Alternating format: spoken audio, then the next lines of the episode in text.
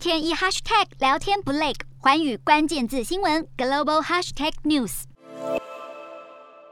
随着俄罗斯军队在乌克兰布查镇的暴行被揭露，国际社会掀起了驱逐俄国外交人员的抵制潮。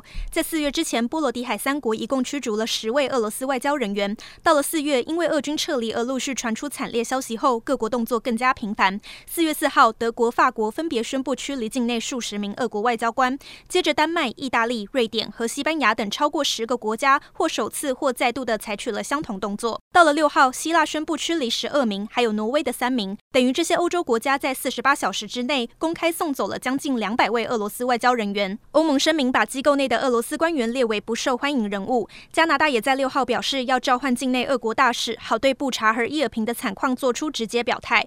面对各国一波接一波的驱逐或拒绝指令，克里姆林宫表示，在当前危机时期限制外交工作是短视的行为，还会招致无可避免的报复，表明要对这些国家采取反制动作。